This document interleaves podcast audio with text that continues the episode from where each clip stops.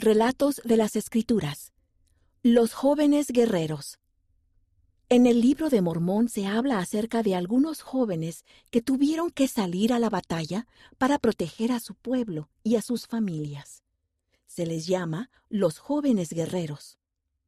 Esos jóvenes soldados nunca antes habían ido a la batalla, pero tenían un buen capitán que los guiaba y recordaron lo que sus madres les habían enseñado.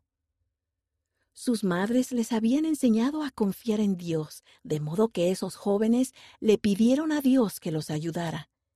Ellos obedecieron a su capitán y luego lucharon valientemente. Y ganaron la batalla. Algunos resultaron heridos, pero todos sobrevivieron. Fue un milagro. Puedo escuchar las cosas buenas que mis padres y mis líderes enseñan. Dios me ayudará a defender lo que es correcto. Lee acerca de esta historia en Alma capítulos 56 y 57.